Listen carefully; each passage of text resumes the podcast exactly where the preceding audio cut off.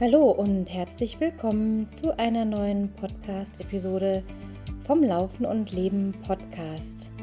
Dieses Mal wartet ein sehr spannendes und wie immer tiefgehendes Gespräch mit Magdalena Carlos von You Are an Adventure Story auf uns. Ich folge den beiden Frauen, und zwar der Anja Kaiser und Magdalena Carlos, schon eine Weile und muss ehrlich zugeben, dass mich die zwei mit ihren sehr wundervollen und auch teilweise wirklich äh, glamourösen äh, Instagram-Beiträgen immer so ein bisschen angetriggert haben, weil ich dachte, wer sind denn diese zwei Menschen in Realität? Und wie muss man sich so ein Leben als, ja, Influencer kann man ja schon sagen, mit 80.000 Followern vorstellen? Was tickt in den Köpfen dieser beiden Frauen? Und ich habe also Magdalena spontan kontaktiert und auch sofort eine Antwort erhalten. Sofort war sie offen ähm, auf dem Podcast-Gespräch uns zu treffen hier in Garmisch. Das hat dann am Montag, also vor ein paar Tagen, heute ist Mittwoch, geklappt. Wir haben uns in der wunderschönen Werdenfelserei direkt am Kurpark hier in Garmisch getroffen und haben zuerst eine Stunde ins Blaue geredet, bis ich dann meinte, komm, lass uns mal auf den Aufnahmeknopf drücken und uns noch ein ruhiges Plätzchen suchen ähm, weg vom rauschenden Bach, was zwar wunderschön war, aber dann doch die Soundqualität auch ein bisschen gemindert hätte. Und so haben wir dann über eine Stunde das eigentliche Gespräch aufgenommen, anschließend nochmal weitergequatscht, bis wir irgendwann nach zweieinhalb Stunden meinten, so, jetzt muss jeder doch seine Wege gehen und war ganz gerührt und auch tief berührt von Magdalenas Geschichte. Anja konnte bei diesem Termin nicht dabei sein und deswegen soll es auch ähm, überwiegend ja um Magdalena gehen und ihr Leben und ihren Werdegang. Natürlich haben die zwei Damen diesen Weg gemeinsam beschritten und auch gemeinsame Entscheidungen getroffen. Aber wir wollten jetzt nicht ähm, ohne die Anwesenheit von Anja über ihr Leben oder über ihre Motivation oder Gedanken sprechen, sondern das Ganze dabei belassen, dass Magdalena hier zum Sprechen kommt. Und ich denke, die beiden polarisieren wirklich mit ihrem ja, Kanal, den man einerseits natürlich als wirklich perfekt bezeichnen kann und andererseits muss man eben auch schauen, wo hat alles seinen Anfang gefunden. Die beiden haben im November 2015 die ersten Posts veröffentlicht, damals noch mit gar nicht viel ähm, Gedanken, außer dass sie gerne mit ihrer Familie und Freunden ihre Reisen teilen wollten, bis es einfach immer mehr Andrang und Nachfrage gab, ähm, ganze Geschichten draus zu machen. Es folgte also die Gründung einer Webseite, nachdem sie sich dann äh, kennengelernt hatten. Und dazu kommen wir auch im Gespräch, was dazu geführt hat, You Are an Adventure Story zu gründen. Sie haben einen Blog geschrieben, waren in zig Ländern schon unterwegs. Magdalena hat bereits 60 Länder bereist, über 60 Länder und die Reise ist noch lange nicht zu Ende. Ich möchte auch gar nicht so viel vorenthalten. Es war ein rundum gelungenes, offenes Gespräch. Ähm, selten ist das, was man sieht auf Instagram, auch dann die Realität. Und das hat mich besonders beeindruckt, wie bodenständig und authentisch Magdalena auch in Realität ist. Unglaublich quirlig, eine, eine richtige Frohnatur und auch das Lächeln und die gute Laune, die sie eben auch verbreitet auf Social Media, ist genau das, was sie auch ist. Und warum das so ist, da kommen wir eben im Podcast drauf zu sprechen. Und ihre Lebenseinstellung, ihre wirklich schwere Kindheit, ähm, was sie daraus motiviert hat, für sich selber zu erschaffen und all das, was auch andere Frauen vor allem stärken kann, das ist hier das große Thema. Ich möchte wirklich jetzt direkt ins Gespräch starten, euch nicht zu lange auf die Folter spannen. Bloß noch kurz den Hinweis geben, dass in genau drei Wochen vom 21. bis 24. April in Garmisch wieder ein sensationelles Trailrunning-Wochenende auf Läuferinnen, also speziell Frauen wartet. Wir machen tolle Technikläufe, Techniktraining, ganz entspannte Trailruns hier in Garmisch, erkunden ein paar Gipfel, Ausblicke, Hüttengaudi, leckeres Essen, Genuss und Wellness. Ähm, nichts soll vernachlässigt werden, sondern ihr dürft euch hier ganz bewusst eine Auszeit gönnen. Wer sich dafür noch anmelden möchte, kann das gerne tun. Unter den Shownotes ist der Link eingeblendet. Ansonsten noch gerne über WhatsApp-Nachricht kontaktieren. Ich stehe da gerne mit Antwort, mit Rede und Antwort zur Verfügung. Ja, dann schalten wir doch direkt ins Gespräch. Ich wünsche euch ganz viel Spaß beim Anhören dieser Folge und denkt bitte auch dran, diese Episode, dieses Gespräch mit Freunden, Bekannten, Menschen, von denen ihr glaubt, dass ihnen diese Folge irgendwie weiterhelfen und inspirieren könnte, weiter. Ich freue mich immer auch auf tolle Bewertungen. Auf Spotify kann man das neuerdings ja machen und auf iTunes sowieso. Immer gute Vibes verbreiten, ganz viel Spaß und jetzt geht's zu Magdalena.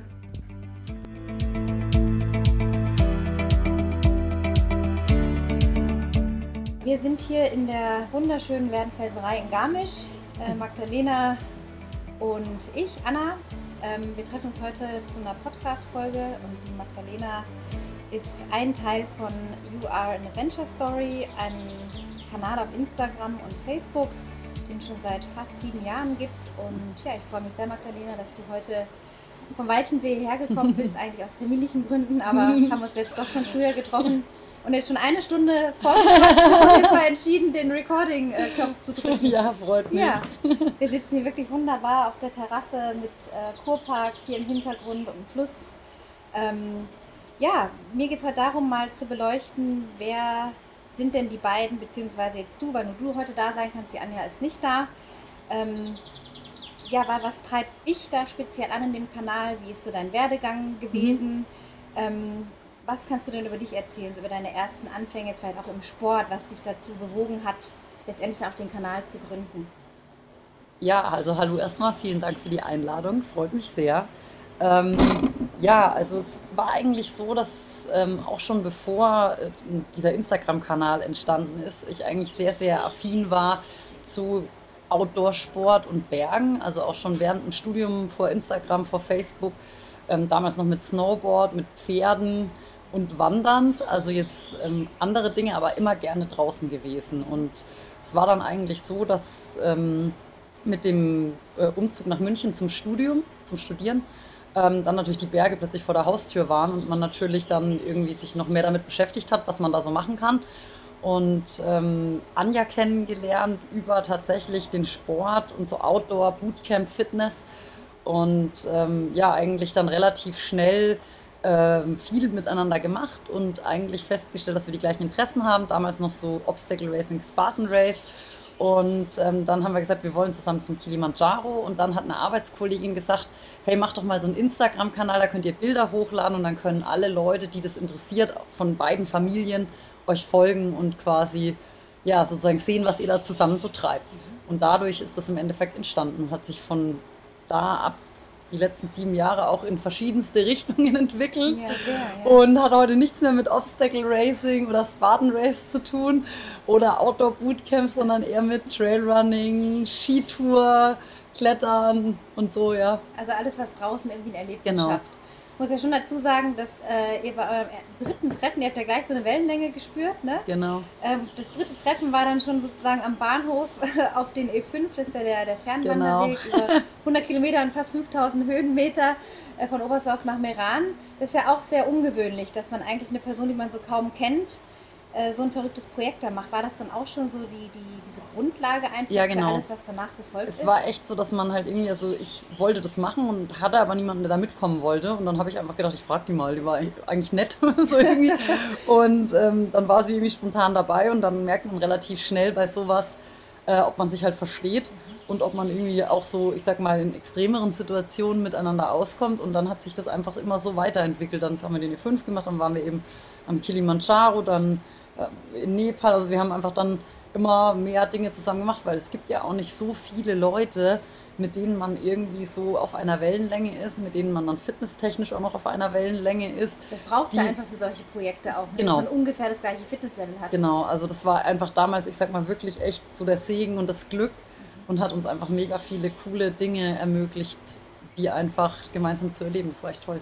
Ja, und auch auf solchen Reisen, gerade wenn es dann so Richtung Asien geht oder habt ja sehr viele Länder bereist, genau. ähm, auch exotischere Länder, sich dann da wirklich äh, auch nicht auf den Geist zu gehen. Gab es nee. dann auch mal so Momente, wo nie. ihr echt gesagt habt, boah, nee, jetzt. Nee, nee nie. Und das ist auch bis heute so geblieben. Also auch wenn wir jetzt zwar weniger machen, einfach aufgrund der Gegebenheiten, ähm, ist es so, dass wir uns nie auf die Nerven gehen und dass immer, wenn wir gemeinsam losfahren, auch egal ob es jetzt eben für ein verlängertes Wochenende irgendwie zum Skitouren gehen oder halt irgendwie zwei, drei Wochen irgendwie nach Nepal so, dass wir uns nie auf die Nerven gehen, dass man irgendwie, ich glaube, wir sind beide relativ umgängliche Typen, die auch viel Rücksicht nehmen können und sich auch mal hinten anstellen können.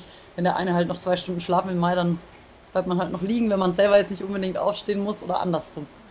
Ja. Natürlich schon ein Geschenk dann auch. Ne? Ja, und sehr. aus diesem mit, Fam mit Family und Freunden eure ersten krasseren Reisen zu teilen, ist dann da irgendwann genau. über viele Jahre wirklich ein toller Kanal entstanden. Also ich habe gestern nochmal die allerersten Bilder angeschaut.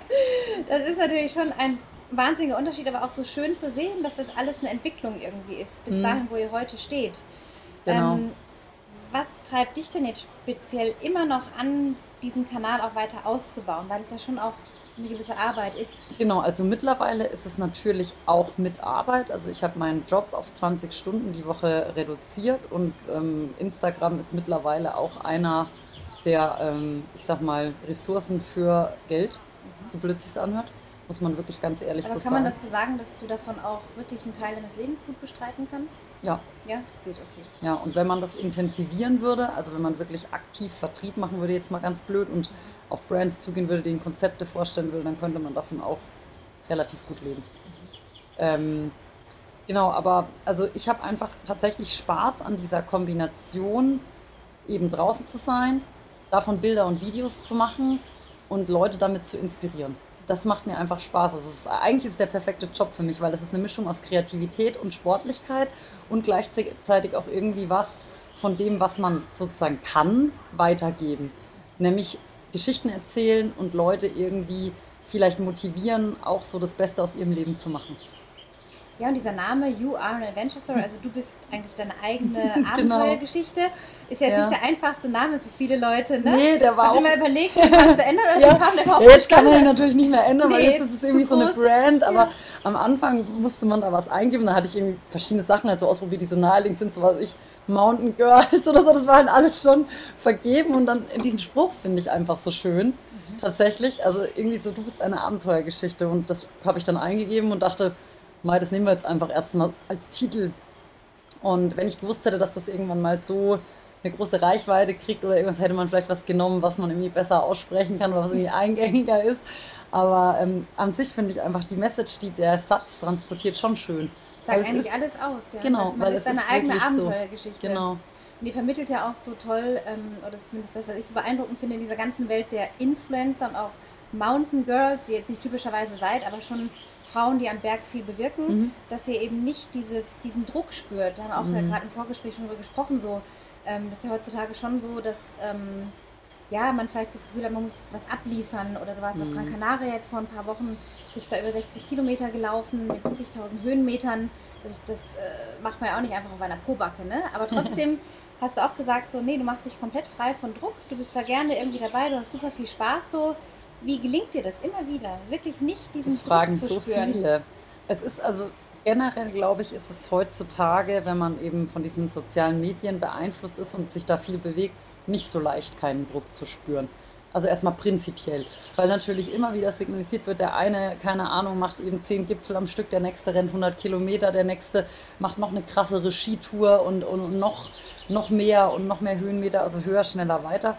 Und generell, glaube ich, ist es gerade für Leute, die eben vielleicht auch noch nicht 35 sind, sondern eben vielleicht 25, schon eher so, dass das so ein ja, irgendwie Einfluss hat, dass man denkt, oh shit, bin ich gut genug, mache ich genug, auch so dieses FOMO oder Fear of Missing Out, dass man sich denkt, oh, die war schon wieder, heute schon wieder und heute schon wieder. Und jetzt sitze ich nur daheim und habe die Beine oben. Und das ist schwierig. Ich selber für mich habe einfach irgendwie so verankert, dass man irgendwie nur das Hier und Jetzt hat, also nur heute. Und ich möchte das machen, was mich jetzt heute glücklich macht und worauf ich heute irgendwie Lust habe. Und das muss nicht sein, dass ich jeden Tag nur rumgammel, weil ich eigentlich nur gammeln will, sondern klar will ich auch eben vielleicht den und den Lauf schaffen oder den, den Berg, da muss man sich schon darauf vorbereiten, aber ich will nicht mich in dieses Hamsterrad begeben, was es auch im Arbeitsleben oft gibt, noch einen Job, noch eine Beförderung, noch einen Titel, noch krasser, noch mehr Verantwortung, noch mehr Geld, weil ich weiß nicht, ob ich morgen überhaupt erlebe. Und ich definiere mich ja nicht darüber, dass ich irgendwie genauso gut bin wie andere in irgendwas, weil ich bin so wie ich bin, einzigartig und ähm, möchte einfach die Dinge tun, die mir Spaß machen. Und ich glaube, genau das ist es, was wir auch vermitteln wollen. Du musst nicht, ob ich jetzt für 65 Kilometer 9 Stunden 24 brauche oder 8 Stunden 56, ist mir total egal. Kann schon sein, dass ich morgen irgendwann mal das Gefühl habe, oh, ich würde es gerne unter 9 Stunden schaffen. Aber es ist nicht so, dass ich so da so viel Druck verspüre irgendwie. Ist nicht so der, der primäre Treiber nee. für dich, jetzt an den Start zu gehen, nee. weil es nee. muss dir die Zeit sein. Ich möchte eigentlich draußen sein, mich dabei bewegen, die schöne Natur, die schönen Berge, einfach so diese Panoramen, diese Eindrücke, das gibt einem so viel Energie, finde ich, und, und zeigt einem auch wieder mal, wie klein und unwichtig man auf der ganzen großen Welt ist und die eigenen Probleme. Und das macht halt einfach glücklich. Und ob ich das jetzt eben super schnell mache oder vielleicht eben ein bisschen langsamer, ist mir eigentlich nicht so wichtig. Das ist eine ganz wichtige Botschaft, weil so viele Leute sich da schon, glaube ich, unter Druck fühlen. Mega viele. Gerade durch dieses Vergleichen dann auch Fear of Missing Out, was du schon gesagt Genau. hast. Wie waren denn jetzt so deine Anfänge vom vielleicht so Teenageralter her? Du warst ja viel mit Pferden, hast du sehr viel zu tun, hast ja auch einen Mhm. Doktortitel in der Tiermedizin. Ja. Auch mal erwähnen an dieser Stelle, also studiert, warst in Pferdekliniken, irgendwie Stipendien bekommen, Genau. Namibia, USA und so Mhm. weiter. Ähm, Das waren noch Zeiten. ja, das waren noch Zeiten.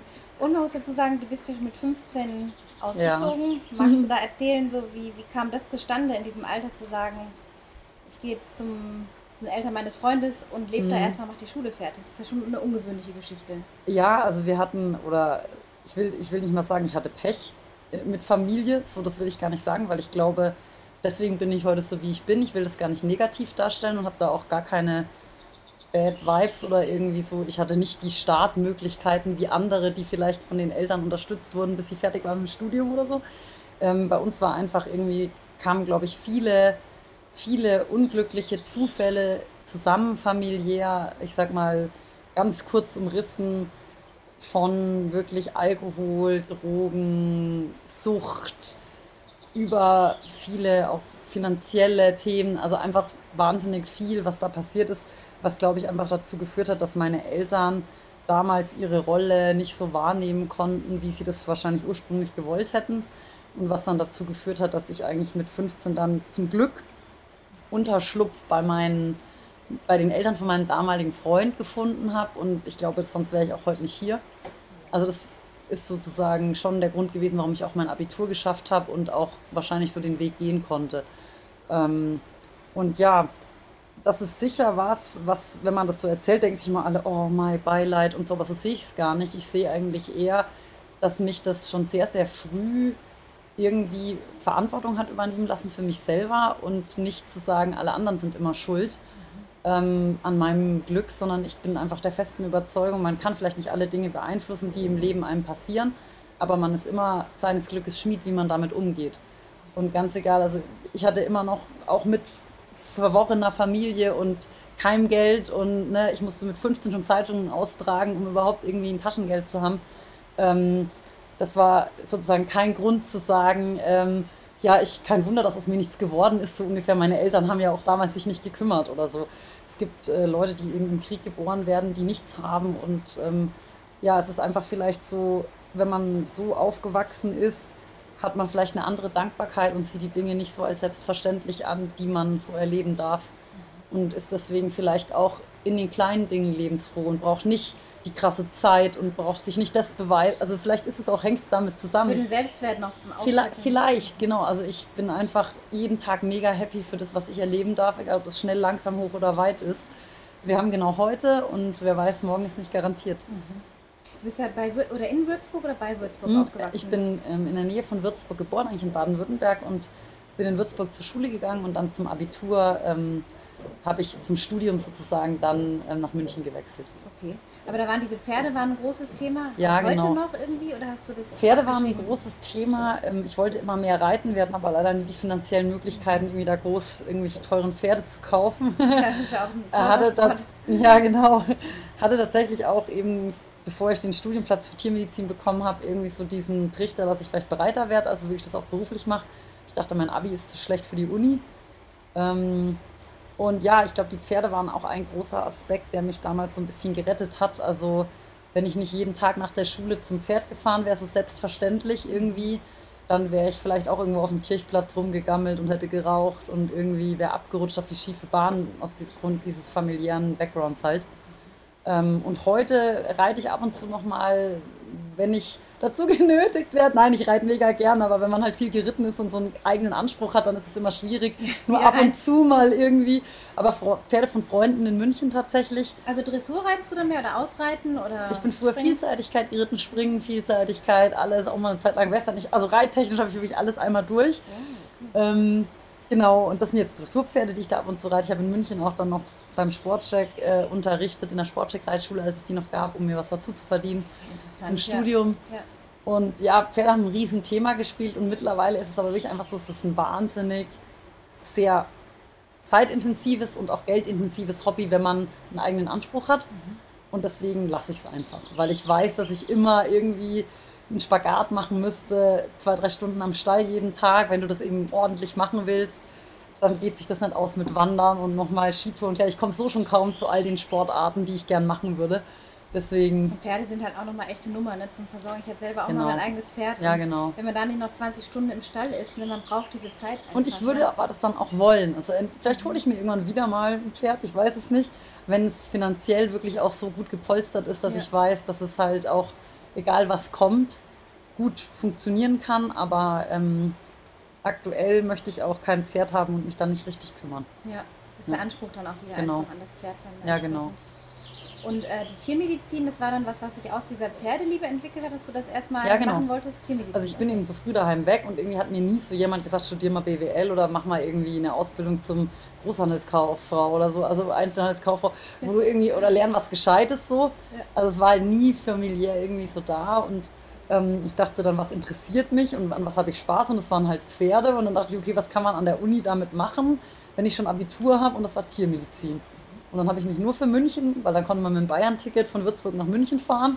Okay, ja. Nur für München und nur für Tiermedizin beworben und habe dann tatsächlich einen Platz ähm, bekommen, unerwartet und ähm, genau, habe dann Tiermedizin studiert, was ähm, echt eine geile Zeit war. Klar. Also, Worüber war deine Doktorarbeit? Was hast du da Über das Schlafverhalten des Pferdes. Ach, nee. Voll random, irgendwie interessiert eigentlich auch niemanden. Aber also ich habe da so Schlafforschung gemacht, so Pferden Elektroden an den Kopf geklebt, geguckt, wie sich die Gehirnströme nachts verändern, ob die REM-Schlaf haben, ob die im Schlaf stehen schlafen oder im Liegen und und dösen auch tagsüber. Ja, genau, so, also so über das generelle Schlafverhalten des Pferdes. Verwende ich heute nichts mehr von, habe ich, ja, also, aber es war trotzdem eine coole Zeit, ähm, in der Zeit auch viel am Berg gewesen, viel irgendwie unterwegs gewesen mit den Stipendien halt. Mhm Pferdekliniken auf der ganzen Welt gesehen und äh, ich würde es nicht missen wollen. Ja. Und dieser Reisedrang oder diese Neugier? Schon immer. Schon immer? Ja. Wann, wann kannst du sagen, hat das angefangen? Schon immer. Hat man das schon mit 8, 9, dass du was aufgeschnappt hast nicht, oder im Teenageralter? Also wir sind mit 16 damals das erste Mal, glaube ich, nach Marokko geflogen. Mein damaliger Freund nicht, oder waren wir 17, also wir irgendwie, also noch minderjährig eigentlich. Und von da an, ich war schon immer irgendwie entdeckungslustig und wollte immer gucken, was die Welt zu bieten hat und über den Tellerrand gucken. Und das, ich kann dir gar nicht, also da gab es jetzt gar keinen Trigger oder so. Ich habe schon immer das Gefühl, ich möchte gerne was erleben und was sehen und so viel wie möglich Eindrücke sammeln einfach. Ja, erleben. kann ich keine Ahnung, wo das herkommt. Das war wirklich schon immer so. Bis heute, du hast ja einige Länder habt ihr auch zusammen bereist, Anja mhm, und du, ne? Von viele, Kuba, viele. USA, Viele. Was haben wir hier? Äh, ich habe mir wir alle aufgeschrieben. Hawaii, also, Hawaii genau. Äh, Guatemala, Mallorca, Dolomiten, ja, Thailand, ja, genau. Ägypten. Also, also ich habe, ich, über 60 Länder habe ich schon. 60 schon, mhm. ja. Was war so dein, dein schönstes Reiseerlebnis? Oder kann man das Schönste vielleicht gar nicht nennen, aber was also, dir so nachhaltig wirklich einen Eindruck hinterlassen hat? Also ich sag mal so Sport- und Bergtechnisch, wenn wir jetzt mal bei dem sportlichen Thema sind, da war sicher Nepal mega geil. Also das, da muss man irgendwie mal gewesen sein. Hat, also habe ich so das Gefühl, dass man zu sehen, diese 8000er, das war schon beeindruckend. Wenn du mich so generell nach meinem krassesten Reiseerlebnis oder was mir am meisten im Gedächtnis geblieben ist, dann war es tatsächlich Madagaskar. Weil das einfach so krass anders ist als bei uns. So, also da irgendwie, die, wir haben wirklich Schule und Malen mit Stöcken in den Sand. Also die Kinder und Wie rennen da nackt da rum. hin, Madagaskar? Also ähm, kann man überlegen, wo. Madagaskar ist ähm, an der Ostküste von von Afrika, also vor der Küste von, jetzt darf ich nichts Falsches sagen, ich glaube Mosambik auf der Höhe ungefähr, okay. zwischen Mauritius und Afrika und man fliegt entweder ähm, über Paris mit Air France, glaube ich, ich weiß nicht, wie die Verbindungen heute sind, oder ähm, wo sind wir zwischen gelandet, weiß ich gar nicht, Mosambik, glaube ich. Mhm. Genau, und das ist halt eine Insel, da gibt es eben diese Lemuren, kennt man vielleicht aus dem Film Madagaskar, mhm. und da gibt es eben so Baobab-Bäume und da gibt es ganz viel Zeug, was es hier irgendwie nicht gibt und es auch eben, ich sag mal, von der Entwicklung in vielen Bereichen einfach so, dass die Leute noch nie einen Spiegel in der Hand hatten und wirklich auch 30, 40 Kilometer zu Fuß zur Schule laufen. So spartanisch alles, ne? So genau. Ja. Und also vor zehn Jahren, waren, als ich dort war, war es halt echt noch nicht wirklich weit entwickelt und das hat mich irgendwie beeindruckt und hat einen bleibenden Eindruck hinterlassen. Ja, und diese Finanzierung ist ja auch nur die andere Sache von diesen Reisen. Ne? Das eine ist ja das Ticket, das andere ist dann so das Ganze drumherum. Du bist ja dann pleite mehr oder weniger oder broke, ne? so steht es zumindest da. äh, von deinem Studium wiedergekommen, beziehungsweise von Voll Praktika. broke. Oh, richtig broke. Ja, ich habe bei aber einer jemand- Freundin im Gästezimmer geschlafen. Ja, alles verkauft, Auto und so nichts gehabt. Ja. Wie, wie hast du es geschafft, dich dann von diesem Nichts so weit wieder hochzuarbeiten oder auch finanziell so aufzustellen, dass du trotzdem diesem Reisefieber nachkommen konntest? Ja, das war eigentlich, ähm, also ich habe eigentlich immer viel gearbeitet, also Nebenjobs während dem Studium drei Stück, so nachts im Hostel und tagsüber direkt dann vom Hostel von der Nachtschicht zum Reitstall zum Reitstunde geben. Also wirklich einfach viel gearbeitet, weil ich halt nie finanzielle Unterstützung bekommen hatte. Und ich war es einfach gewöhnt, dass ich nach mir selber gucken muss und dass halt Geld reinkommen muss, um es auszugeben. Und habe aber ähm, immer gewusst, ich, wenn ich halt so viel arbeite, dann will ich eben auch viel davon haben und viel sehen und erleben, weil wieder da auch der Punkt wahrscheinlich schon immer im Kopf gehabt, wenn ich morgen tot umfalle, dann bringt mir auch meine Millionen auf der Bank nichts. Also ich habe halt das Geld, was ich hatte, auch immer ausgegeben. Ich habe immer viel gearbeitet, aber ich habe auch immer viel reinvestiert ähm, In Erlebnisse. in Reisen. Ja, genau. Und mir war einfach klar, es kommt keiner, der dich rettet. Also ich werde auch nie irgendwie was erben groß. Also es war einfach klar, wenn ich nicht mich hinstelle und die Euros verdiene, egal jetzt mal mit was, dass halt, ähm, dass ich dann nichts habe. Und ich wollte aber die Welt sehen und ich wollte Dinge erleben und ich wollte Sachen, die ich mir überlegt hatte, umsetzen. Und ich habe einfach ja, Kohle gescheffelt, gearbeitet, gemacht, getan, alles, was mir unter die Finger gekommen ist tatsächlich. Und dann eben ähm, meine Doktorarbeit geschrieben, ähm, berufsbegleitend auch erst 20 Stunden gearbeitet, dann 30, dann 40 und dann im Endeffekt, ähm, aber nie als Tierarzt, sondern direkt angefangen in der Personalberatung, im Headhunting. Und da bin ich dann auch hängen geblieben so. Wie kommst du von der Tiermedizin in, diesen Ja. Jobs, in, diese Jobssparte? Ähm, ich ist ja hab- schon was ganz anderes. Ja, ich habe im Studium als Werkstudentin bei einer Unternehmensberatung gearbeitet und ähm, habe im Endeffekt, ähm, meine damalige Chefin ist auch geritten und die hat sich irgendwann selbstständig gemacht mit ihrem eigenen Unternehmen und wir waren sehr gut befreundet, auch über die Pferde. Und die hat dann irgendwann gesagt, Mensch, ich könnte noch Unterstützung gebrauchen, du kannst deine Doktorarbeit schreiben, hier 20 Stunden arbeiten. Du weißt ja, um was es geht ähm, kennst den Job einigermaßen und mal gucken, wie das hinhaut. Und es hat super hingehauen. Da war ich dann letztendlich fast sieben Jahre. Ähm, also erst berufsbegleitend zwei Jahre die Doktorarbeit, dann noch fünf Jahre in der Beratung. Und dann habe ich aber irgendwann festgestellt, ich möchte halt gerne mehr draußen machen und weniger im Büro und weniger in Deutschland irgendwie rumreisen, geschäftlich, sondern halt mehr Berge. Und ähm, dann habe ich halt äh, angefangen, die Stunden zu reduzieren. Also habe den Job gewechselt auf eine zwei- 32-Stunden-Woche und dann auf eine 20-Stunden-Woche. Wo du jetzt auch noch bist in der Firma Forum, ne? So im Genau. Forum, in Forum bin ich jetzt seit fast zweieinhalb Jahren. Mhm. Da bin ich dann im Endeffekt hingewechselt von 32 auf 20 Stunden. Genau. Arbeitest du ähm, im Büro auch oder hast du auch Homeoffice? Also ich habe einen? Büroarbeitsplatz, aber ich bin im Schnitt so einmal die Woche im Büro. Das geht ja Also das, genau, das ist eigentlich cool, weil dann ich bin eh auch immer gerne noch mal zwischendurch in München, weil da habe ich eben Freunde und kann man immer gut mit irgendwas verbinden und ich sehe auch gerne unser Team und unser mein Chef mal, die mag ich alle voll gern und äh, muss aber nicht häufiger hinfahren, als es sein muss. Mit Weichensee München ist ja auch nicht der nächste Weg. Und äh, aber Recruiting, also das, was ich im Endeffekt mache, also Headhunting, Kandidaten für unsere Firmen akquirieren, genau, das kann man eben auch ähm, von überall. Ja.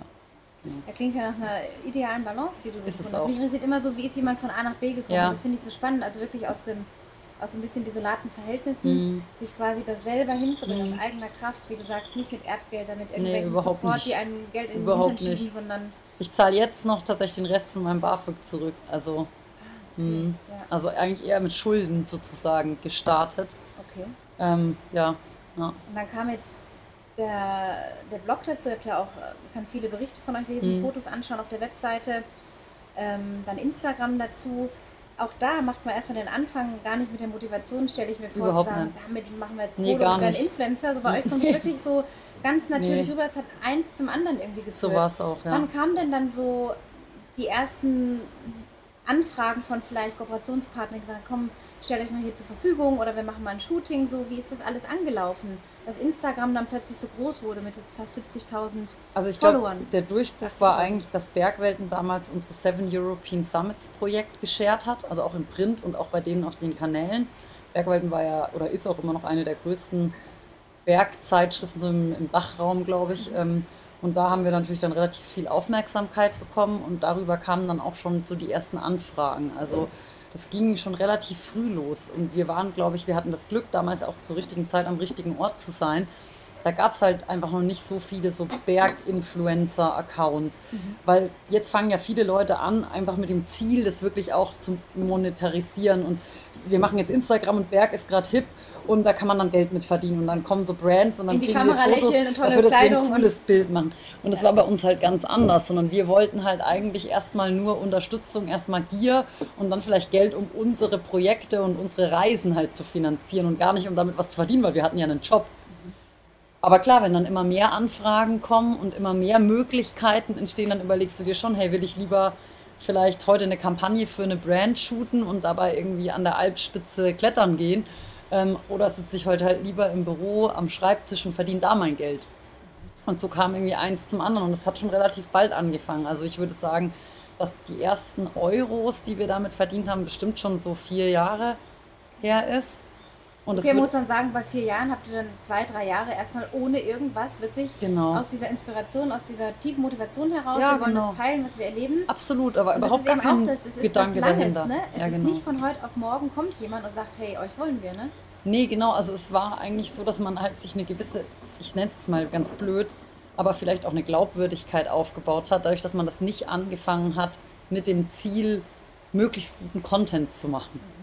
Was eben, und das merken, merkt man halt, also wenn man schon länger in der Branche ist oder wenn man halt irgendwie vielleicht auch schon länger das Social Media Game in diesem Bergsportbereich verfolgt, dann sieht man schon, wer halt das Ganze jetzt eben jünger angefangen hat und da auch einen Plan dahinter hat und wer das, wo das vielleicht organisch gewachsen ist. Und klar, jetzt ist es natürlich schon so, dass man auch sagt, hey, wir müssen jetzt noch das und das shooten und da und da hat man dann eine Verpflichtung und so, aber nie auf Kosten dessen, dass ich einen guten Tag am Berg haben will. Also wenn ich irgendwann nur noch dastehe und jeden Tag shooten muss für irgendwas und gar nicht mehr meine Berge besteigen kann, die ich im Kopf habe, dann wäre es für mich auch wieder nicht richtig.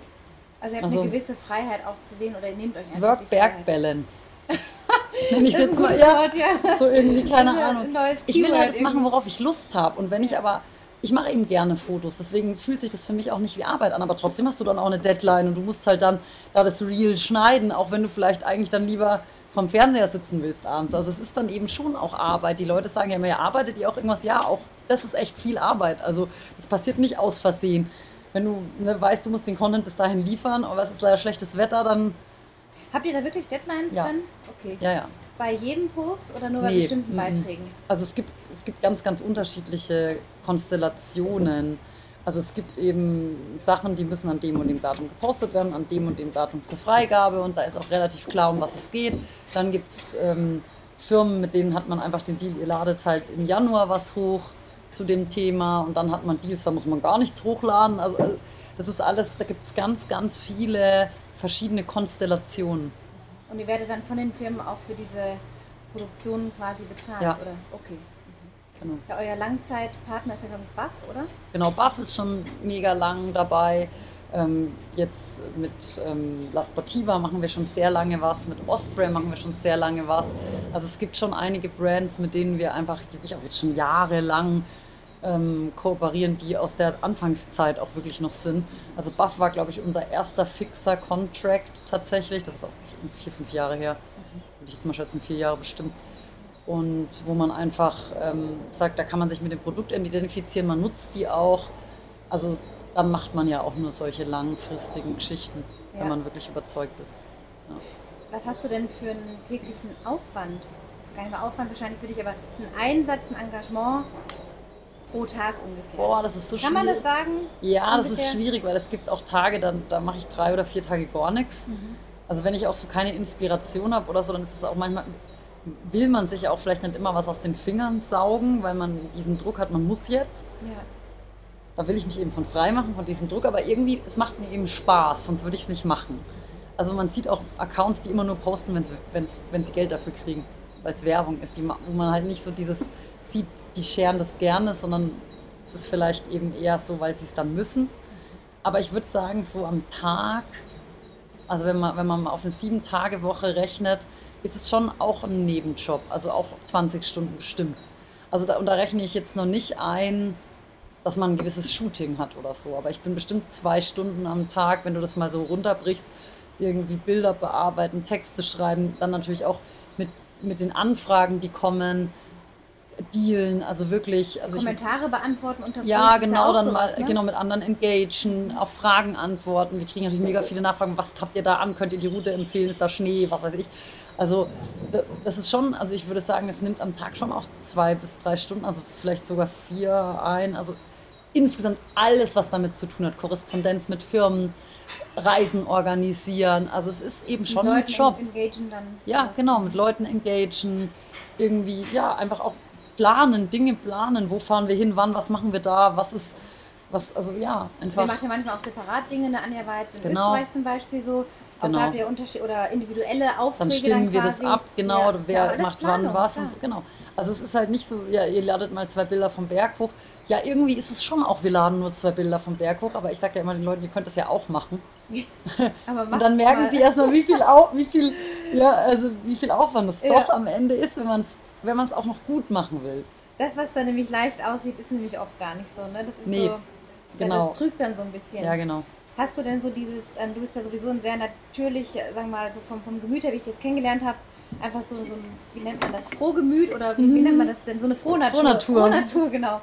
Ähm, was natürlich die Sache leichter macht, weil du so eine sehr freundliche, fröhliche, happy Ausstrahlung hast und jetzt auch mal sagen würde, das ist wirklich sehr authentisch bei dir. Dankeschön. Hast du denn trotzdem so ein bisschen dieses Posing in Anführungsstrichen geübt mal oder weil es sieht schon immer sehr eigentlich cool aus. Ich würde das nie hinkriegen. ja, ich habe früher ein bisschen gemodelt nee. tatsächlich. Ah, okay. Also ich bin, das ist, das macht es natürlich schon leichter, wenn man irgendwie früher so noch während dem Studium und auch vorher so ein bisschen. Was für eine ähm, Art von Modeling hast du gemacht? Ach, Zeug. Auf Modemessen, Showrooms, so ein bisschen Shootings. Ja. Ja, aber null, null krass professionell oder auf irgendeinem High-Class-Level, sondern irgendwie auch, also um nebenher ein bisschen Geld zu verdienen, wie immer. ja. Ähm, genau. Ähm, ja, und klar, da weiß man schon so, wie man sich hinstellt, dass es halt dann relativ schnell geht, dass man auch ein gutes Foto hat. Ja. Und äh, das hilft natürlich, ja. Also das, und das fällt mir einfach natürlich gesehen leicht so. Das merkt man auch, ne? Es ja. so, fließt so über.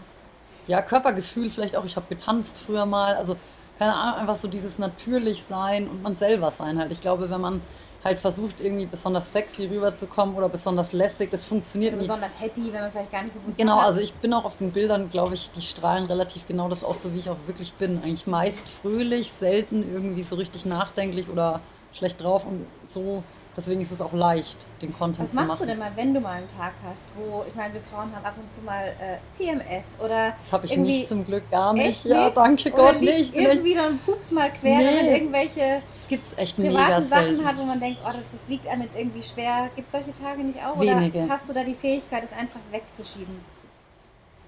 Also sagen wir es mal so, es gibt bei mir echt wenige Tage oder wenige Dinge, die mich so mitnehmen oder so irgendwie treffen oder die ich mir so zu Herzen nehme, dass ich mir davon die Laune vermiesen lasse. Ich glaube, das hat man auch gelernt durch diese familiäre Geschichte.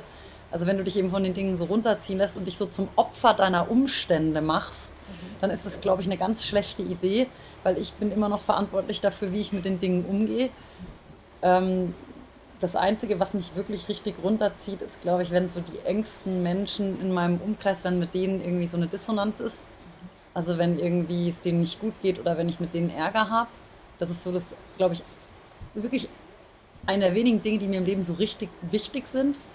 Und wenn das so ist, ich weiß nicht, dann hoffe ich einfach nur, dass es vorbeigeht, weil nach Regen kommt immer Sonnenschein. Aber da habe ich keinen, da habe ich dann auch keinen, keine gute Empfehlung für, sondern einfach nur, dass man einfach wenige Dinge so sehr an sich ranlässt und, und, und also ich sag mal so diese Probleme, die so die normale Welt hat, so keine Ahnung, meine Fingernägel, meine Haare, mein, also was viele Leute zu Problemen machen, ich habe kein Geld, ich bin pleite, also das sind für mich alles gar nicht so richtige Probleme irgendwie, sondern das sind alles Dinge, die kann man regeln, die kann man beeinflussen, die sind auch nicht so wichtig. Das wirklich Wichtige ist halt so die Menschen so. Dass da irgendwie harmonisch ja, genau. ist mit deinen engsten Freunden ja, genau. und Familie. Und wenn da aber was unharmonisch ist, dann weiß ich ehrlich gesagt auch nicht, was man da am besten macht. Dann hofft man einfach nur, versucht man sein Bestes. Ja, das sowieso. Also ich probiere dann immer zu klären und versucht man einfach so viel wie möglich irgendwie das in die richtige Richtung zu lenken, aber manchmal ist man auch nicht Herr der Sache, weil es gehören eben immer mehrere dazu im Zwischenmenschlichen. Ähm, aber da weiß man eben auch, dass es eben vielleicht auch, wenn es gerade eine schlechte Phase ist, dass es halt sicher irgendwie wieder besser wird. So ist ja. es im Leben. Und auch in der Natur wieder auftanken kannst. ja, genau, dann rausgehen, einfach irgendwie wandern, sich in die Sonne setzen, irgendwie einfach wieder zu sehen, hey, es gibt aber doch noch das und das und das, für das ich so krass glücklich sein kann und ich bin so privilegiert, nur weil jetzt das eine nicht läuft oder auch im Job oder so, das sind Dinge, die sind nicht so wichtig für mich. Aber es ist ja schon ein, ein Bewusstsein, was man erstmal haben muss. Aber das ne? habe ich Also- schon immer. Okay. Ich weiß nicht, ob das eben auch mit dieser Vorgeschichte zusammenhängt, dass ich schon relativ früh mir bewusst geworden ist, dass es eigentlich voll wurscht ist, ob ich irgendwie heute gut aussehe oder schlecht oder ob irgendwie heute mein Haar sitzt oder nicht, sondern dass es viel wichtigere Dinge im Leben gibt und keine Ahnung, so viele Menschen auf der Welt versuchen einfach nur zu überleben. Ja. Ja, ob sie dann die Alpspitze in 2,48 schaffen oder in 2,59, weißt du, so irgendwie. Ist eigentlich total Das nicht ist eigentlich ne? voll, also keine Ahnung, da, da kräht auch kein Hahn mehr danach, wenn du im Grab liegst, so ungefähr. Ja. Und da, wenn du, Er Ja. schaffte die Alpspitze. ja, du weißt, wie ich meine, also es Ja. ist irgendwie, da, darum geht es im Leben nicht so essentiell, glaube ich. Aber diese Einstellung, die hat man ja nicht, wenn man vielleicht 20 ist oder noch seine Struggles hat im Leben. Und Ich hatte die echt schon immer und das Echt? hört sich, jetzt- das hört sich, das hört sich ja, so kannst blöd ruhig an. sagen, wenn es so ist, Doch, dann ich ist hatte es so, die echt ja? schon immer. Okay. Ich habe mir immer schon oft gedacht, boah, was habt ihr alle für Probleme, Leute? Das ist nicht das Essentielle im Leben. Also, keine Ahnung, das hört sich, hoffentlich hört sich das jetzt nicht irgendwie überheblich an, aber viele der Dinge, über die sich andere Leute so aufregen, finde ich irgendwie so nichtig. Weil ich glaube, viele Leute hatten noch nie so richtige Probleme auch, gell? So, also so richtig schlimme Dinge. Und so richtig schlimm sind für mich so Dinge wie, wenn eben jemand der dir wirklich eng und ist und nahe steht, den du liebst, der in deiner Familie ist, wenn der zu früh geht, wenn der so aus dem Leben gerissen wird oder keine Ahnung, wenn du dein Kind verlierst oder wenn du wirklich vielleicht auch schwerbehindert wirst oder so. Aber so, weißt du, es gibt vielleicht viele, aber viele Dinge, die sind so temporär und die sind so beeinflussbar. Auch im Job, man kann ja, wenn man den Job nicht mag, wechseln Ja, dann gehst du halt andere. zu nix und wenn du deinen Ja. Job verlierst, dann musst du halt irgendwie mal was machen, was du, worauf du vielleicht nicht so Lust hast. Ja. Oder mal für 5 Euro weniger irgendwo anfangen. Aber das ist alles eine Einstellungssache. Ich bin der festen Überzeugung, dass das Glück den Glücklichen findet. Und nicht umgekehrt, dass Nee. das Glück zu denen kommt, denen denen es eh nicht gut geht. Mhm. Wie siehst du denn gerade so, wir wollen jetzt natürlich nicht politisch hier werden, aber welchen Einfluss haben dann gerade so die, die Weltmedien auf dich? Aha. Wie, wie gelingt es dir da? Wir Mhm. wissen selber Corona und Krieg und so weiter. Ähm, wie gelingt es dir, dich da so ein bisschen, das heißt zu distanzieren, aber trotzdem dir deine eigene innere Fröhlichkeit zu bewahren? Obwohl es natürlich alles irgendwie schlimm Also ist. klar, die aktuelle Zeit ist, glaube ich, für niemanden leicht. Und sicher ist auch mein Happiness-Level gemessen an dem, wie es sonst ist, natürlich niedriger, wenn ich jeden Tag höre, da explodiert die Bombe, der Sprit kostet 2,30. Also natürlich ist, hat es irgendwie einen Einfluss. Aber auch da versuche ich mich immer wieder drauf zu besinnen, eigentlich mich auf die Dinge zu fokussieren, die ich im Hier und Jetzt ändern kann. Das kann zum Beispiel sein, ich kann nicht verhindern, dass Krieg in der Ukraine ist, aber ich kann vielleicht was spenden.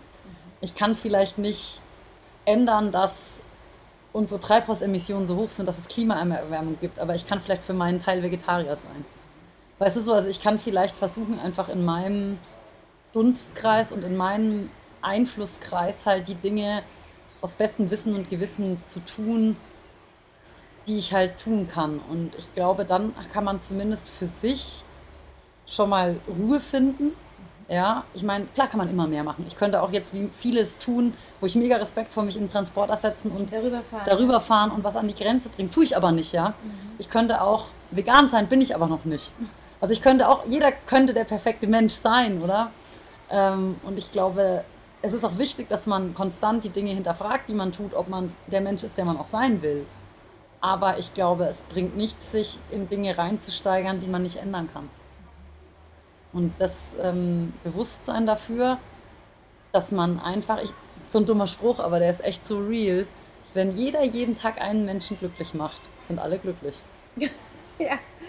Ja. Dumme Aussage, gell? Ja. Aber es ist wirklich so, was du ins Universum trägst, oder? Also gerade so zwischenmenschlich. Und es gibt Dinge, nochmal, die wir, wir können nicht alles im Leben, was uns passiert, beeinflussen, aber wir können beeinflussen, wie wir damit umgehen und wir können vor allen Dingen ähm, beeinflussen, wie wir mit unseren Mitmenschen umgehen. Und auch da bin ich nicht perfekt, ist niemand perfekt, ja. Aber ich glaube einfach sehr daran, dass das, was du gibst, auch irgendwann das ist, was du in einer anderen Form irgendwie kriegst. Vielleicht nicht in dem Weg Moment zurück. von der Person, aber ja, irgendwie glaube ich, dass sozusagen Good Intentions auch mit guten Dingen belohnt werden. ja. In Und wenn's Energie- nur ist-.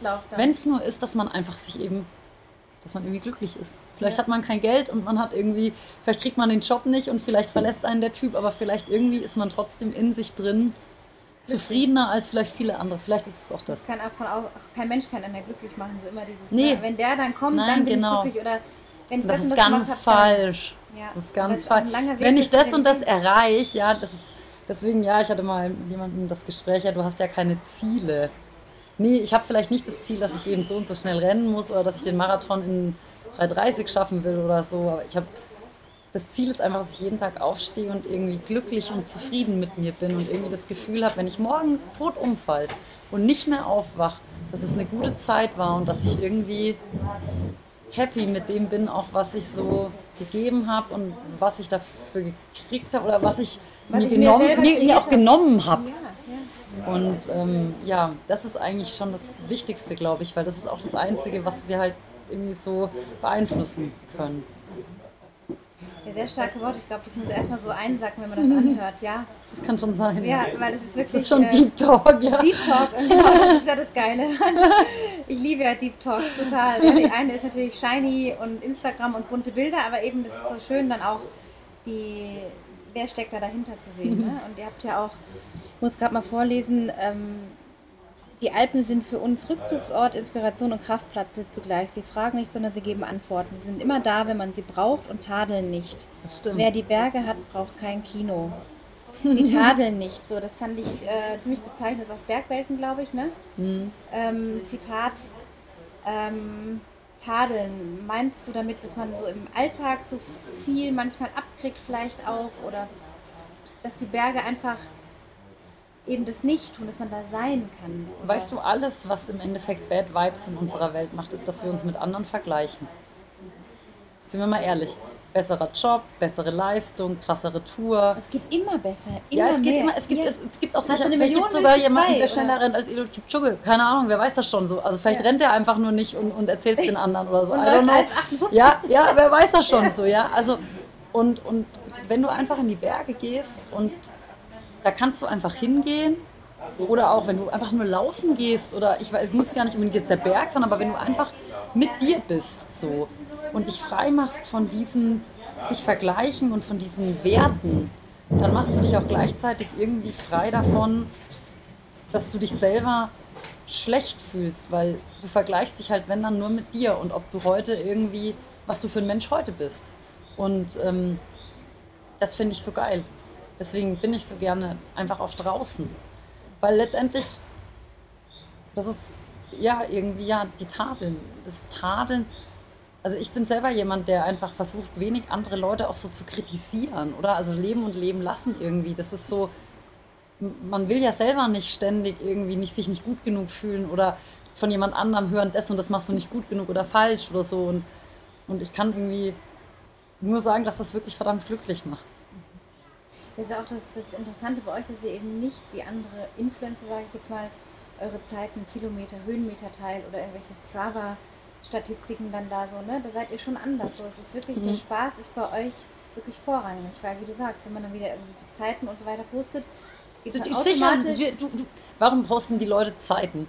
ja, Irgendwie, weil sie entweder für sich stolz drauf sind, dann finde ich es auch cool, wenn sie es posten und sich freuen und sich denken, hey, das möchte ich gern teilen und so. Aber trotzdem tut man damit auch auf andere Leute irgendwie unbewusst auch vielleicht eben Druck ausüben. Und auch auf sich selber vielleicht, weil dann postet man nächstes Mal, wenn man zwei Minuten langsam war, das postet man nicht, weil das ist ja, Ja, nicht seine eben. Bestzeit. So, uh. Aber ich, ich habe das einfach nicht in mir. Ich bin auch stolz, wenn ich heute zum Herzogstand irgendwie voll schnell war und so. für dich selber. ja, für halt. mich selber. Und Also vielleicht du veröffentlichst nicht auf Strava oder sowas. ich weiß nicht, ja. Ich, ich habe da irgendwie, nee, ich, also ich bin, bes- ich bin auch eben nicht besonders schnell. Also viele Leute, die jetzt so Otto-Normalverbraucher sind, für die ist man eben sauschnell und macht sau viel und ist sausportlich. Aber wenn du dich dann eben mit fitten Leuten umgibst, da bin ich immer die unfitteste. Also weißt du so, wenn du dann irgendwann in diesem Kreis bist, wo dann auch irgendwie Athleten sind und so, ja, da, da, da, so ungefähr, da bin ich, für manche bin ich schon so ungefähr voll verrückt, weil ich fünfmal die Woche irgendwie Sport mache. Und für die bin ich natürlich voll die Couch Potato, weil ich nicht mal irgendwie Intervalle renne oder so, ja. Oder nicht Also es ist immer eine 150 Kilometer Frage, es ist einfach ne? eine Frage der Perspektive. Ja. Bist du denn auf Strava oder ihr? Nee. Nee, okay. Also noch nie irgendwie sich Ach, jetzt ständig sagen die Leute, melde dich da mal an. Vielleicht melde ich mich auch irgendwann mal an, keine Ahnung.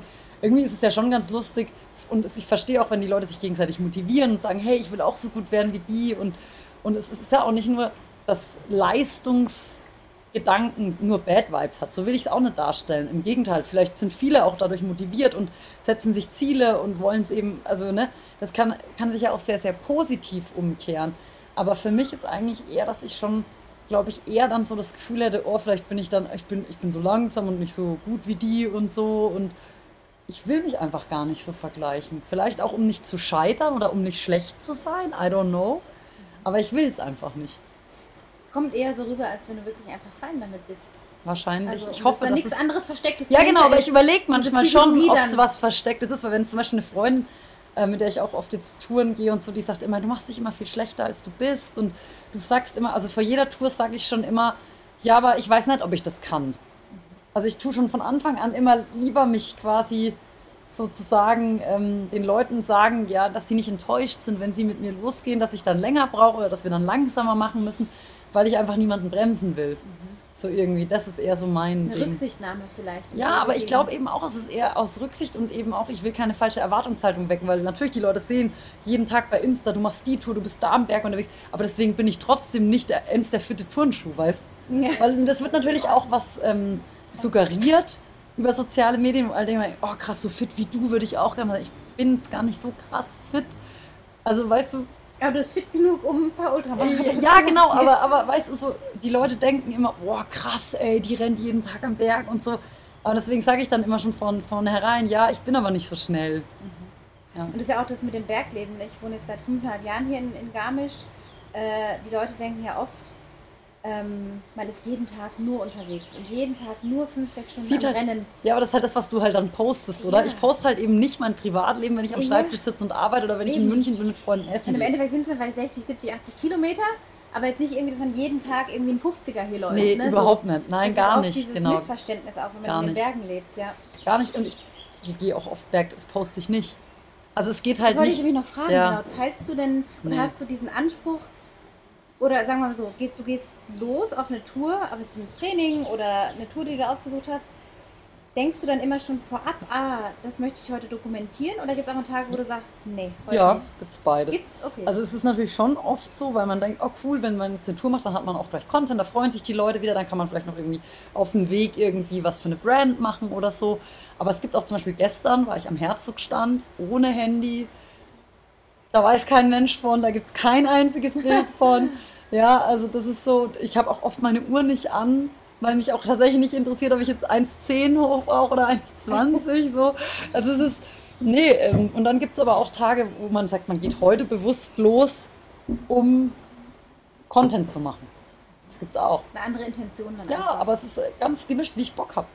Also ich will mich da gar nicht so festlegen. Klar, wenn man eben eine Deadline hat, muss man. Auch wenn man vielleicht heute nicht so Lust darauf hat, Fotos zu machen. Aber, ähm, aber ich versuche eigentlich schon, weil das eben auch das ist, was die Leute wollen. Eigentlich wollen sie ja immer noch mehr private Einblicke und noch mehr und noch mehr und noch mehr. Und ähm, schon so, wenn ich am Berg bin, dann auch mitzunehmen, weil das ist ja auch das, wovon der Kanal eben lebt. Und ich fände es auch blöd, jetzt nur noch Bilder hochzuladen und Content zu machen, wenn ich Geld dafür kriege. Weil dann habe ich irgendwann die Grundidee verloren. Und ich, mir macht es eben Spaß. Deswegen mache ich ist es ja auch, du gern. bist deine Abenteuergeschichte. Genau. Du willst deine Abenteuer Genau. teilen und, Und ich mache es eben gern. Und wenn Ja. ich das irgendwann nicht mehr gerne mache, ich glaube, dann lasse ich es. Weil ich kann in anderen Jobs viel mehr Geld verdienen mit der gleichen Zeit, die ich investieren muss. Mit meinem Doktor und meiner Berufserfahrung. Ja. Ja. Diese Optimierungsgeschichte hatten wir auch im Vorgespräch. Optimieren, besser werden.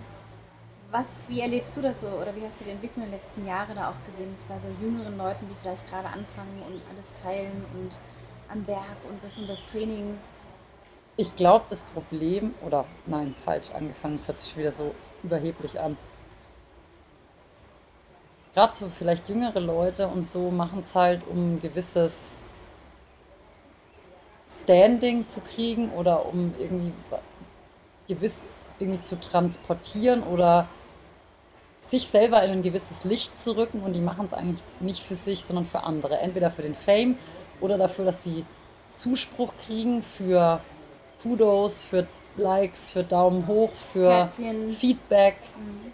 für Zuspruch, ja genau, und nicht, weil sie selber sagen, da habe ich voll Lust zu.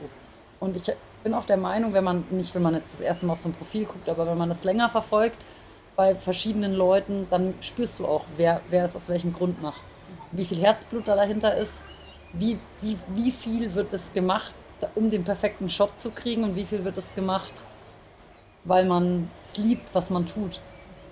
Und ähm, ist es, glaube ich, völlig normal, wenn man eben mit Social Media aufwächst und die Welt wird auch immer schnelllebiger und so, dass man auch noch gar nicht weiß, wer man vielleicht ist in einem gewissen Alter. Weil man so viel Input hat und so viel Optionen natürlich offen stehen durch dieses Internet, dass man sich nur schwer finden kann, glaube ich. Und es wird einem auch signalisiert, dass wenn man eben nicht der perfekte Mensch ist, dass man irgendwie weniger wert ist.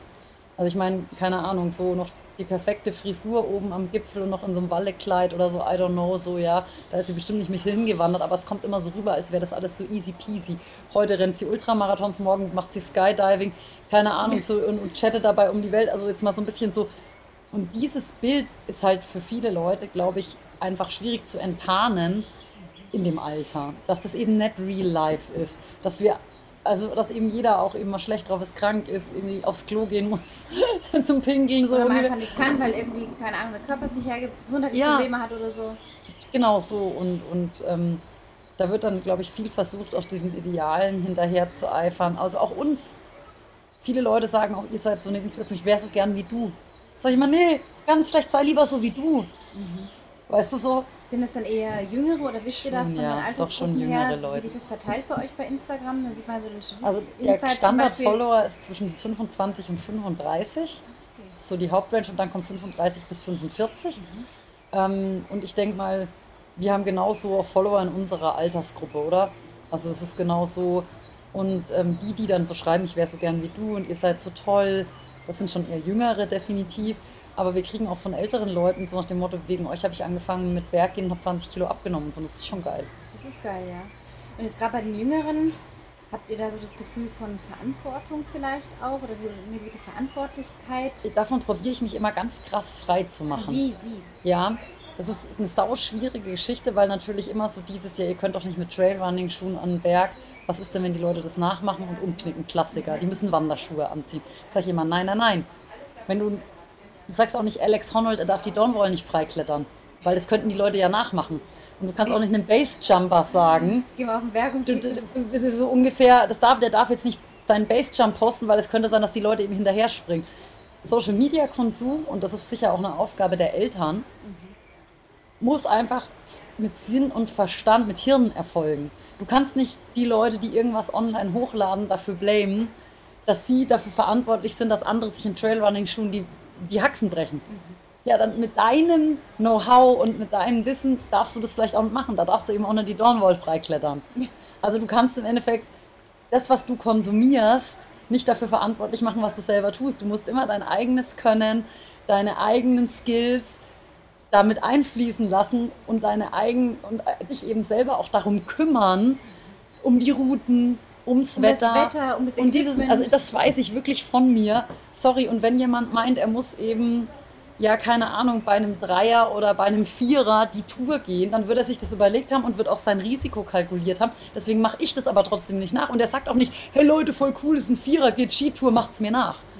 Ja? Das macht er ja auch nie, ne? Ihr macht es ja, ihr sagt ja nie, macht das nach. Ne? Nein, genau. Genau. Genau. Also ich, ich, ich freue mich, wenn die Leute sich das anschauen, was ich mache und sich daraus Inspiration holen. Aber ich würde nie sagen, geil, zieh dir Trailrunning-Patschen an, renn über den Herzogstand Heimgarten, gerade wenn es vereist ist. Top, Sache, passiert dir sicher nichts. also das ist, das ist so ein Misunderstanding und das schreibe ich den Leuten auch immer. Jeder muss mit dem, du siehst ja auch nicht in den Nachrichten irgendwas und dann rennst du dahin und, und machst das nach, so irgendwie, keine Ahnung. Also, es geht um das, das eigene Hinterfragen, auch um die eigene Verantwortung. Genau, und das wiederum, da kann ich keine Verantwortung für übernehmen. Ich kann den Leuten schon mal sagen, hey, mache ich ab und zu mal, denke ich mir, oh, jetzt bin ich hier im B-C-Klettersteig ohne Klettersteigset.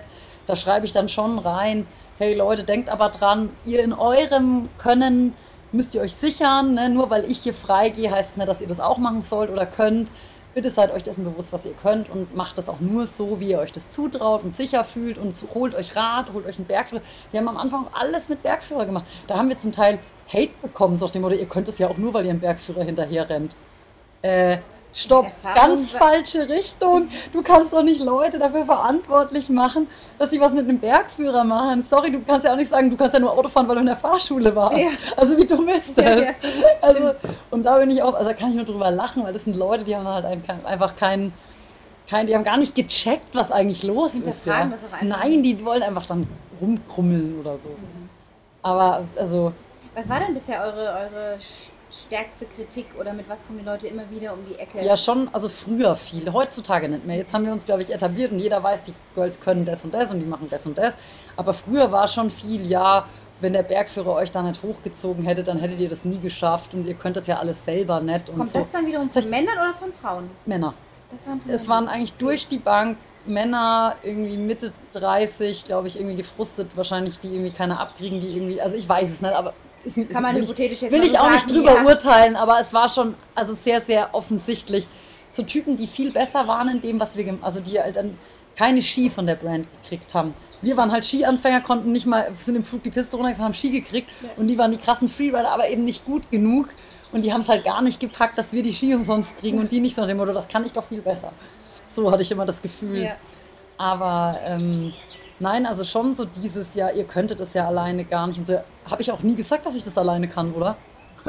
Also ich meine, uns ist auch mein Problem. Oder kümmert die, die du dich doch um dich. Ja. Also ich verstehe gar nicht, dass man in Social Media über andere urteilen muss. Es soll doch jeder so machen, wie er will. Ja, jeder nach seiner eigenen Fasson ja auch. Und wenn ich, und das bin ich genau wieder an dem Punkt, was ich im Vorgespräch sonst sagte, warum ist es eigentlich nicht okay, dass ich mein ganzes Leben lang nur BC-Klettersteig gehe? Warum muss ich denn DEF machen? Warum kann ich nicht mein Leben lang glücklich sein und eine 5 Plus klettern? Wer sagt eigentlich, dass ich irgendwann 6 minus 6 Plus? Wo steht das? Und Oder das dass ist ich so falsch. Berg äh, hiking, hikend hochkomme, anstatt ihn durchzurennen. Ich ja, kann- genau, das kann ja auch sein. Ich kann doch auch mit damit. 70 mir noch einen Bergführer nehmen. Ja. für die Alpspitze. Und ist es schlechter? Und wenn ich darüber berichten will, warum darf ich darüber in Instagram nicht berichten, aber ich darf darüber berichten, wie ich Free Solo die Nordwand von, von, vom Eiger hoch bin? Wo ist, warum ist es besser oder schlechter? Es ist einfach nicht richtig.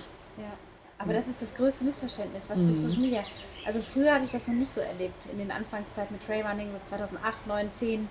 Ähm, du bist ja auch schon vorher Ultramarathons vor dem Instagram-Kanal. Was findest du da so die größte, auch besorgniserregende Entwicklung seitdem, was dieses Leistungsdenken und es ist nur gut, wenn anbelangt? Ja, genau. Also puh. Weil du also auch schon lange dabei höher, bist. schneller, weiter ist tatsächlich was. Früher wusstest du einfach nicht, was die anderen Leute gemacht haben, oder? Weil woher auch? Also entweder wusstest du es halt von den wirklich Profisportlern aus dem Fernsehen Mhm. oder aus der Zeitung, aber du wusstest nicht, was äh, XY jetzt gerade Heidi, Heidi Müller von, von, aus, aus Kochel am See heute wieder für Höhenmeter abgerissen hat, ja. Weil für die hat sich eigentlich gar niemand interessiert. Und auf einmal ist Heidi Müller. Ja, plötzlich der Star, Ja. so, mit dem du dich plötzlich anfängst zu vergleichen und du fragst dich eigentlich, why? Ja. Ähm, und ich meine, klar, dieses Höher, Schneller, Weiter ist sicher auch geprägt durch diese ganzen krassen Filme, die dann kamen und so. Ja, dann sterben auch immer mehr Leute. Jetzt geht der Trend ja schon wieder auch eher dahin, okay, wir machen nicht, wie er noch krasser, steilere Wände runterfährt, sondern wir machen eher was, was so ein bisschen dann um die Persönlichkeit geht, weil irgendwie sterben uns die Athleten langsam auch weg so. Also, Mei, Das das ist ist Thema. vielleicht einfach auch der Zahn der Zeit oder was eben, das ist nun mal, so entwickelt sich halt die Welt. Also das Hier und Jetzt ist ja das, wie es ist. Ja. Und es ist gar nicht schlecht, weil es ist wahrscheinlich genauso richtig, wie es ist. Weißt du? Wie es Zu- vor zehn Jahren zu eben das sagen, richtig vor zehn war, Jahren war es einfach anders, aber heute ist es halt so, wie es heute ist. Ja. Und jetzt zu sagen, so wie man sich früher aufgeregt hat, dass die alten Leute immer gesagt haben, früher war alles besser und heute ist alles schlecht, das ist auch voll falsch, weil wir sind genau im Hier und Jetzt. Und da kommen wir genau, da schließt sich wieder der Kreis. Das ist halt nun so, wie es heute ist. Und vielleicht in zehn Jahren will keiner mehr irgendwen sehen, der 55 Grad steile Hänge mit dem Ski runterfährt, weil jeder gar keinen Bock mehr auf Leistungsdruck hat. Ja, oder das und Strava alle, ist dann vielleicht passieren sagt, alle man, was machen- habe ich da damals gemacht, zum Beispiel. ja, und wir machen nur Mindful Hiking und versuchen irgendwie bisschen Blumen, Zen, zu, ein bisschen Yoga Blumen zu, zu, äh, zu erkennen oder oder, Bäume so. zu umarmen. Ich weiß es nicht, also, aber jetzt im Hier und Jetzt sozusagen geht der Trend, glaube ich, schon, also zumindest bei mir weg zu die, von diesen, ich muss gucken, was die anderen so machen und es muss immer krasser sein. Und ich glaube, das wird auch der Trend sein oder es wird anders krass sein. Vielleicht ist dann irgendwas anderes halt krass. So quasi, dass jede Zeit ihre Krassheit sozusagen Entschleunigung, Work-Life-Balance, ist Ja. ja im Moment schon im Kommen, ja. Ja. Es ist ja auch nicht mehr so wie vor zehn Jahren, wo du der Held warst, wenn du in deiner Firma den Teamleiter Ding auf. Heute sagt, sagt ja jeder, ja wieso? Äh, nee, da muss ich ja noch mehr arbeiten fürs gleiche Geld. Ja, oder es wird dann dieses, was du gerade gesagt hast, Work-Back-Balance. Ja, das, das ja, dann, ich weiß es gehen sie nicht. alle an Gruppen an Berg und pilgern da mit ihren Firmen und Teams und so weiter hin, weiß man ja nicht. Genau, das werden wir sehen. Und das Schöne ist doch, wir sind doch Teil davon. Wir können ja, Ja. unsere Zukunft für uns, wie Design soll, gestalten. Das heißt, ich habe jeden Tag, wenn ich aufwache, die Conscious Choice, wie verhalte ich mich, wie will ich sein und was mache ich. Und das ist Ja. doch perfekt. Ähm, viele wissen ja auch nicht, oder dass du eben, kann man so sagen, auch wirklich einen Background im Ultra-Trail-Running schon hast. Ne? Du bist jetzt, wie gesagt, vor ein paar Wochen in Gran Canaria gelaufen. Ähm, bringst da auch entsprechende Fitness mit. Also auch das ist ja nicht einfach so von heute auf morgen gekommen und auf einmal läuft sie da ihre 60 plus Kilometer, reißt sie sich ja nicht einfach ab, sondern du trainierst dafür, du wirst fitter. Wie sieht denn bei dir so eine typische Woche aus? Im Freestyle à la Freestyle. Magdalena. Ja, es gibt nur Freestyle, aber es gibt tatsächlich keinen Trainingsplan. Ich hatte immer wieder mal überlegt und eben auch so, oh, jetzt musst du mal und wenn du besser werden willst und so. Ich will auch nicht sagen, dass ich das nie mach, machen werde. Wer weiß eben auch, ich verändere mich ja und ne, also nur weil ich jetzt sage, ich will keinen Trainingsplan, kann sich das ja in einem Jahr geändert haben. Aber aktuell gibt es keinen. Ähm, also es gibt Wochen, da gehe ich äh, zweimal Bergtour, also zweimal tue ich es bestimmt mindestens. Was heißt Bergtouren für dich? Vielleicht nur zum Jochberg. Mhm. Und es gibt Wochen, so wie jetzt zum Beispiel letzte Woche, wo ich eben schon 80 bis 100 Kilometer laufend, wandernd äh, mich fortbewege. Aber ich gehe zum Beispiel sehr selten normal einfach gerade laufen. Also so auf Beton laufen, das macht mir halt nicht so Spaß. Ich bin eigentlich gerne halt irgendwie in der Natur. Also hier macht es mir mehr Spaß, zum Beispiel zum Weichensee laufen, das ist cool. Aber jetzt so irgendwie auf der Bahn, im Stadion laufen oder so sehe ich mich nicht. Oder weil ich- Intervalle. oder Intervalle sehe ich nicht Intervalle. aus, einfach zu anstrengend. ähm, nee, also tatsächlich voll Freestyle. Also mir ist natürlich bewusst, dass ich nicht 100 Kilometer aus dem Stand rennen kann, einfach weil dann die Gelenke und alles, also das ist, da braucht man sich auch nicht wundern, wenn es nicht klappt, so ungefähr. Also natürlich muss man dafür irgendwie trainieren, aber ich trainiere jetzt eben nicht so wie irgendwie eben ein Profi oder was vielleicht auch die Leute zum Teil denken, oh, du hast bestimmt einen krassen Trainingsplan, das ist echt nicht so sondern es ist eher so, es hat sich so langsam entwickelt. Dann denkt man, oh, guck mal, jetzt können wir mal gucken, ob wir 30 Kilometer schaffen, vielleicht schaffen wir auch 40, vielleicht schaffen wir auch 50. Also das ist so organisch gewachsen tatsächlich. Und manchmal habe ich auch dann Bock, irgendwie mich vielleicht mehr zu challengen und manchmal will ich einfach nur hochgehen, mich in die Sonne setzen, ohne Leistungsdruck für mich selber auch. Ausblick genießen. Genau. ein bisschen, ja. Und klar, wenn man gewisse Ziele hat, das muss man schon auch nochmal der Verantwortung gegenüber den Leuten, die das hören, dazu sagen. Denkt nicht, ihr könnt von heute auf morgen auf dem 5000er klettern und am, vorher eine Woche am See irgendwie am Meer Urlaub machen und in der Sonne liegen und dann klettert ihr da hoch und denkt auch nicht, ihr könnt aus dem Stand 100 Kilometer laufen, wenn ihr nicht 10 Kilometer geradeaus, geradeaus laufen könnt. Aber ja, bei mir entwickelt sich das alles eher spielerisch. Welche Ziele hast du denn dieses Jahr noch, weil es auch vorhin um Ziele ging? Was ist noch so auf deiner Ja. Trailrunning-Agenda? Genau, also dieses Jahr tatsächlich zum ersten Mal irgendwie was weiteres. Also mal gucken, wir sind angemeldet, ähm, ich und eine Freundin beim EIGA 250. Das ist auch so ein krasses Ziel, dass ich das noch gar nicht so richtig wahr habe im Kopf. Im Sommer jetzt, ne? Ja, genau, im Juli. So, und die Idee ist jetzt halt erstmal jetzt mal 85 zu laufen, dann mal 100, dann vielleicht irgendwie mal 100 Meilen und einfach mal gucken, ob der Körper das auch so mitmacht. Ich habe halt schon durch die vielen Jahre sicher eine gute Grundlage, halt keine Schnelligkeit, aber eine gute Grundlage für lange, ausdauernde Das Touren. brauchst du ja im Grunde auch, ja, um das zu finishen. Genau, also das wird sicher nicht schnell passieren, aber hoffentlich in der Cut-Off. also es war immer so mein Ziel, ich will die Cut-Off für mich halt schaffen und Ja. wenn ich schnell bin, ist es schön, aber Wie wenn viel Zeit hat man denn da im Cut-Off, wenn ähm, man jetzt äh, Finishing- 100 Stunden. Okay. Genau. Ähm, also das ist schon so ein Ziel, was sicher irgendwie freaky und irgendwie keine Ahnung ist, aber ich spiele schon länger mit dem Gedanken, halt auch mal 100 Kilometer zu laufen, aber dann war irgendwie Corona und dann irgendwie kommt man doch nicht an den Start und ja, mal gucken. Das wäre so mm, das Ziel, aber das ist schon, also da muss man sich, glaube ich, bewusst sein und das nimmt auch wieder enorm den Druck raus, dass die Wahrscheinlichkeit, dass das beim allerersten Mal klappt, sowas ist es auch, also das ist echt sehr gering, glaube ich. Deswegen, wenn es halt nicht hinhaut, also wir gucken, wie weit wir kommen und dann ist gut. Also wieder auch der Weg ist das Ziel. Ja, genau, Den der Weg. Prozess zu Ich umarmen will, genau. und das Training zu genießen, zu schauen, Ich will mich jetzt, heute wenn ich machen. mich jetzt sechs Monate krass quälen muss Mhm. dafür, dann mache ich das nicht, weil wer weiß, ob ich da überhaupt mitlaufen kann. Am Ende tue ich mich am Tag Oder vorher eine Woche vorher kriegst du irgendwie ja, blöd ja, um oder und aber alles bei Kilometer 242 knickst du um. Ja. Musst ins Kranken, aber nicht nur, du kannst nicht mehr weiter, du brichst das Bein. Also, Ja. sorry, dann also klar muss man sich darauf vorbereiten mit Sinn und Verstand und man muss ein Volumen und Kilometer in die Beine kriegen. Aber auch das muss mir irgendwie Spaß machen, weil der Weg ist da auch das Ziel. Der Weg ist im ganzen Leben das verdammte Ziel. Ja. Also, Hast du denn so langfristige Ziele auch? Planst du, sage ich mal, in diesem klassischen zwei, drei, fünf Jahres äh, oder Idee oder eher so, was Null. kann ich diesen Sommer machen? Oder Null, ja. Okay. 0, 2, 3, 4, 5 Jahre. Also ich würde, ich habe so ein paar Berge, die ich gerne mal machen würde, aber da ist es eben auch nicht so, das muss jetzt dieses Jahr sein, dann ist es halt, halt nächstes. Klar ist einem auch bewusst, dass einem natürlich, jetzt bin ich 35, irgendwie wird man eben auch nicht jünger. Man wird sicher auch nicht fitter und man kriegt sicher auch vielleicht ein RWWchen dazu, als dass die weggehen. Aber ich habe jetzt nicht so, also ich weder jobtechnisch noch familiär noch sportlich gesehen irgendwie tatsächlich so große langfristige Ziele. Und vielleicht, ich vorhin ja auch schon kurz erwähnt, ist es auch eine Strategie, dass man nicht so krass enttäuscht werden kann. Weiß ich nicht. Weil wenn du natürlich, du sagst nie, oh, ich bin krass gescheitert bei meinem Ziel, so, gell? Ja. Weil du hast irgendwie kein großes Ziel.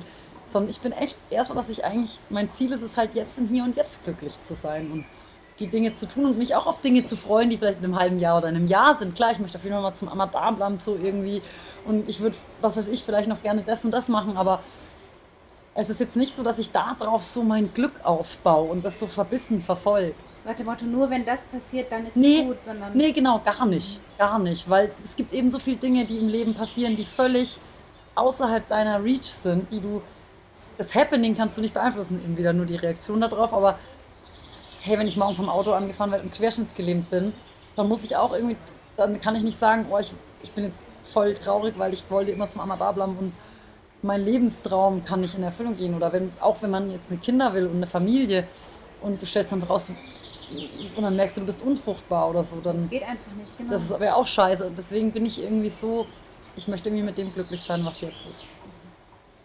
Mit eurem Kanal habt ihr da Visionen oder Nö. einfach weitermachen und Nö. weiterteilen? Ja. Tats- Also Echt tatsächlich. erfrischend keine- irgendwie, weil das ist so oft so in diesem ganzen Ja. Leben. Du musst so, ein Ziel haben, du musst das und Jahren das. und ja. was sind die finanziellen sehr. Ziele und das und das Ziel und das und das.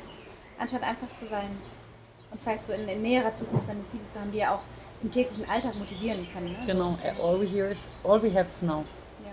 Eckhart Tolle, hast du dich mit dem auch schon Mhm, beschäftigt? Okay, weil das sind diese ganzen im Jetzt sein und Ja. Eckhart Tolle, the power is the now und Also im Hier und Jetzt sein ist natürlich auch immer, jetzt können natürlich viele schreien, aber klar, ich bin nicht im Hier und Jetzt und sage, mir ist es egal, wie viel Müll ich produziere und wie sustainable ich bin und mir ist es egal, was alle anderen von mir denken, so nach dem Motto, aber wenn ich morgen tot umfalle, ist mir, ist mir wurscht. Also das, hat, das darf man nicht zu sehr auf die Spitze natürlich treiben. Also man hat ja auch ein Umfeld und eine Welt und eine Natur und Menschen, die einen umgeben und da ist es mir sehr, sehr wichtig, wie ich im Hier und Jetzt bin.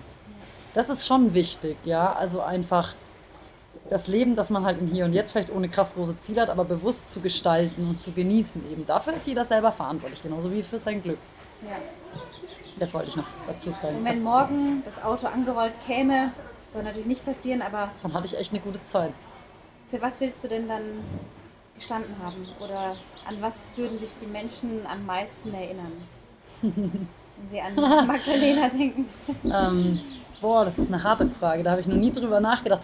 Ist ja so, welche Legacy willst oder was willst du Ja, schon hinterlassen, bisschen oder? Legacy, genau. Also was ist so die Spuren in der Welt, die man vielleicht, die, die Boah. Fußstapfen.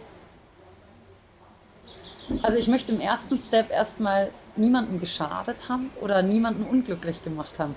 Das hört sich so blöd an, aber irgendwie, ich möchte nicht, dass wegen mir andere Leute irgendwie oder auch Tiere, also so irgendwie es schlecht gehabt haben. Ich möchte nicht irgendwie, ich möchte so gelebt haben, dass ich irgendwie das mit meinem Gewissen gut vereinbaren kann und ich möchte vor allem, glaube ich, auch vermitteln und da muss ich selber mir manchmal auch an die Nase greifen, weil man neigt natürlich dazu.